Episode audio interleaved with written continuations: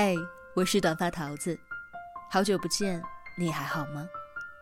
订阅我的电台，那些眼睛看不到的美好，就用耳朵来听吧。今日份的故事，妖怪，作者是九先生啊，读物博主，新浪微博是九先生啊。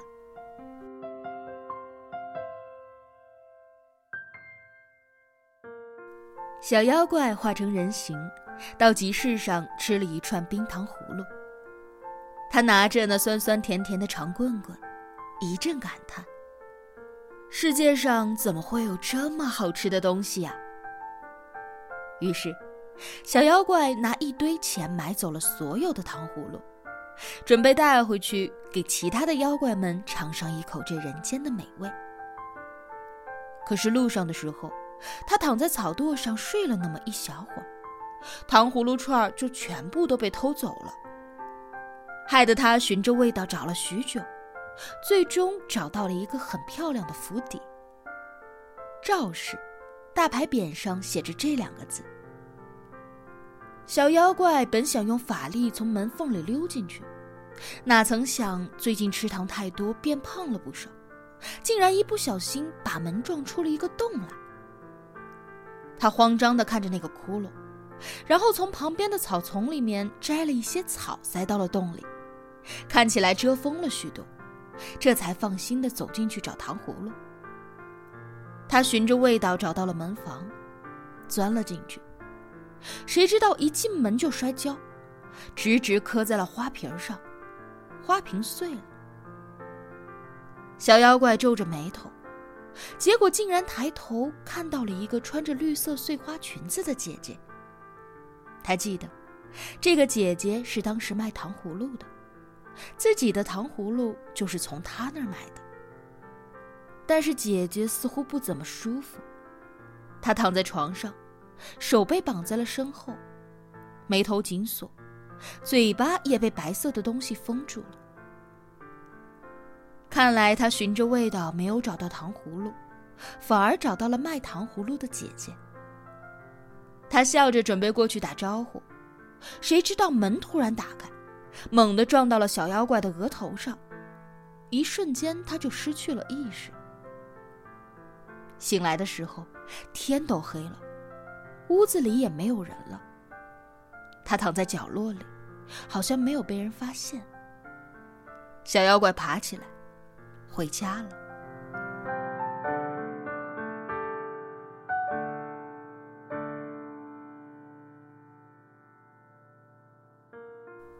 听说京城里出现了一个青面獠牙的怪物，先是把刘氏府邸的门砸烂了，后来又发疯的把草坪掀了，最后又去屋子里大闹了一通，好像是把价值连城的花瓶也给打碎了。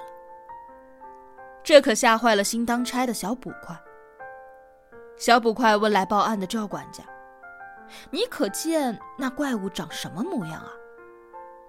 赵管家想了一下，身高八尺，体壮如牛，一呼气吹倒一棵树，长相龇牙劣质，眼睛都是绿色的。小捕快更害怕了，但是因为刚刚当值，他不能表现得很怂，所以拿出自己的刀，就开始在京城里四处巡逻。结果，从早上找到了晚上，却依旧没有任何线索。无奈之下，只能下了追捕令。谁抓到妖怪，奖励银子三十两。小妖怪在家里看到了赵氏，连忙掰着手指头算了起来：一两银子买一百根糖葫芦，那三十两就是……小妖怪算了很久，还是没有算清，最后索性直接去了衙门找小捕快。小捕快半夜被敲门声喊醒。一打开门，看到了小姑娘，扎着两个羊角辫，眉清目秀，还有两颗小虎牙。小妖怪，我来拿赏金。小捕快，妖怪呢？小妖怪，我就是啊。小捕快看着刚刚到自己肩膀的小姑娘，笑出了声音。小妖怪急坏了。当着他的面儿把门口的一棵树给吹得左右晃动。小捕快这才相信。小捕快，那你来自首有没有什么条件啊？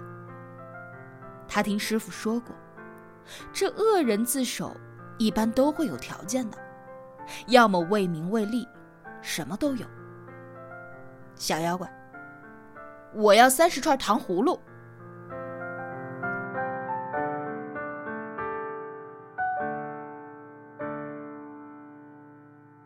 小妖怪在小捕快这住下了，因为捕快不舍得把他送去牢里，那里可没有冰糖葫芦。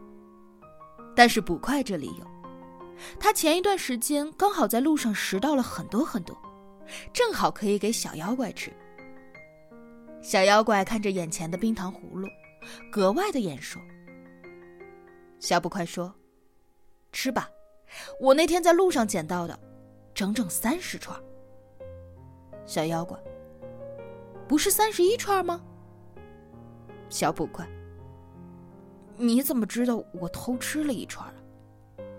小妖怪哭了，小捕快哄了很久也哄不好他，害得他连忙说：“你说什么我都答应你，你别哭了。”小妖怪说：“那我想去妓院。”听门口的李妖怪说：“妓院里面的姑娘都是甜的。”我想去看看有没有冰糖葫芦甜。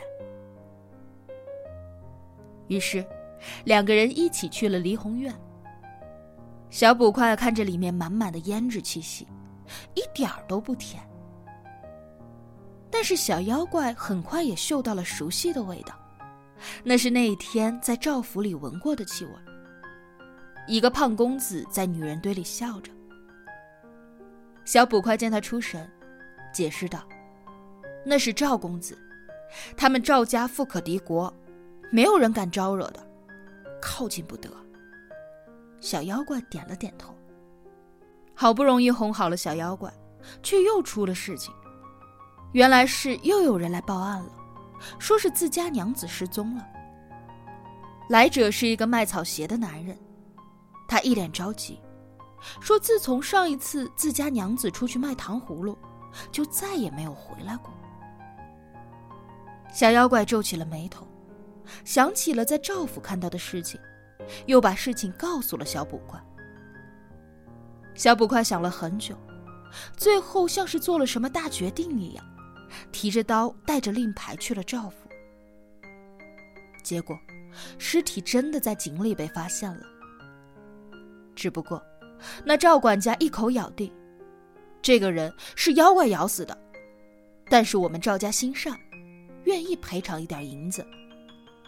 小捕快看了一眼一脸得意的赵公子，又看了一下鼻青脸肿的女尸，心里说不上来的难受，但是却什么话都不能说，只能够转身离开。小妖怪听说了这件事儿，气得爬到了赵府的房顶，本想去找赵管家问一问他为什么污蔑自己，谁知道却偷听到了真相。赵公子说：“爹，那女人的事情不会暴露吧？虽然污蔑给了妖怪，但漏洞也太多了。”赵老爷，没事，没有人会敢和我们作对的，钱能摆平一切。赵公子，对不起啊，爹，我真没想到那女人竟然为了不从我，还跳了井。小妖怪想起了卖糖葫芦姐姐的笑容，气得直接放了一把火。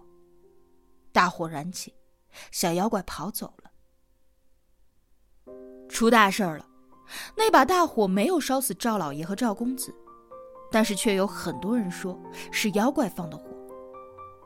赵家的人气汹汹的来到了衙门，要找小捕快给一个说法。小捕快一拖再拖，赵家的火气却越来越大。清晨，小捕快走进了小妖怪的屋子里。你的法力能隔空施展吗？小妖怪得意洋洋：“能啊。”小捕快说：“隔墙也能。”小妖怪更加得意了：“能啊。”小捕快说：“那一会儿我出门，你隔墙给我吹个数看看，要是吹成功了，我再奖励你三十根糖葫芦。”小妖怪同意了，小捕快关上门走了出去。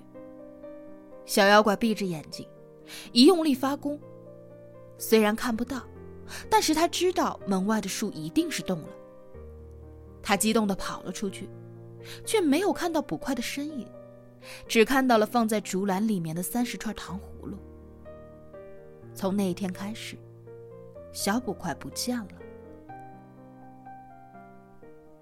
卖豆脑的六婶说：“妖怪抓到了，就是那个天天假装正义的小捕快。”很多人不信，于是六婶又说：“当时刘管家也不信，但是他一抬手，那院子里的树都抖了好久呢。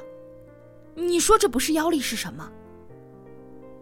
周围的人啧啧称赞：“这赵家富可敌国，心也善哈，还帮大家除了妖怪啊。”小妖怪在一边听到了所有，握起了拳头。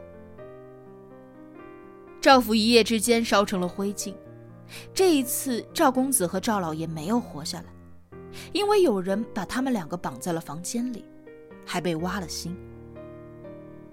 衙门调查了很久也没有查到真凶，因为犯罪现场只留下了几串糖葫芦。小妖怪回家去了，妈妈问他做什么去了。他说：“我杀人间的妖怪去了。”妈妈有一些好奇，人间的妖怪是什么样子啊？小妖怪说：“别的不知道，但人间妖怪的心是黑色的。”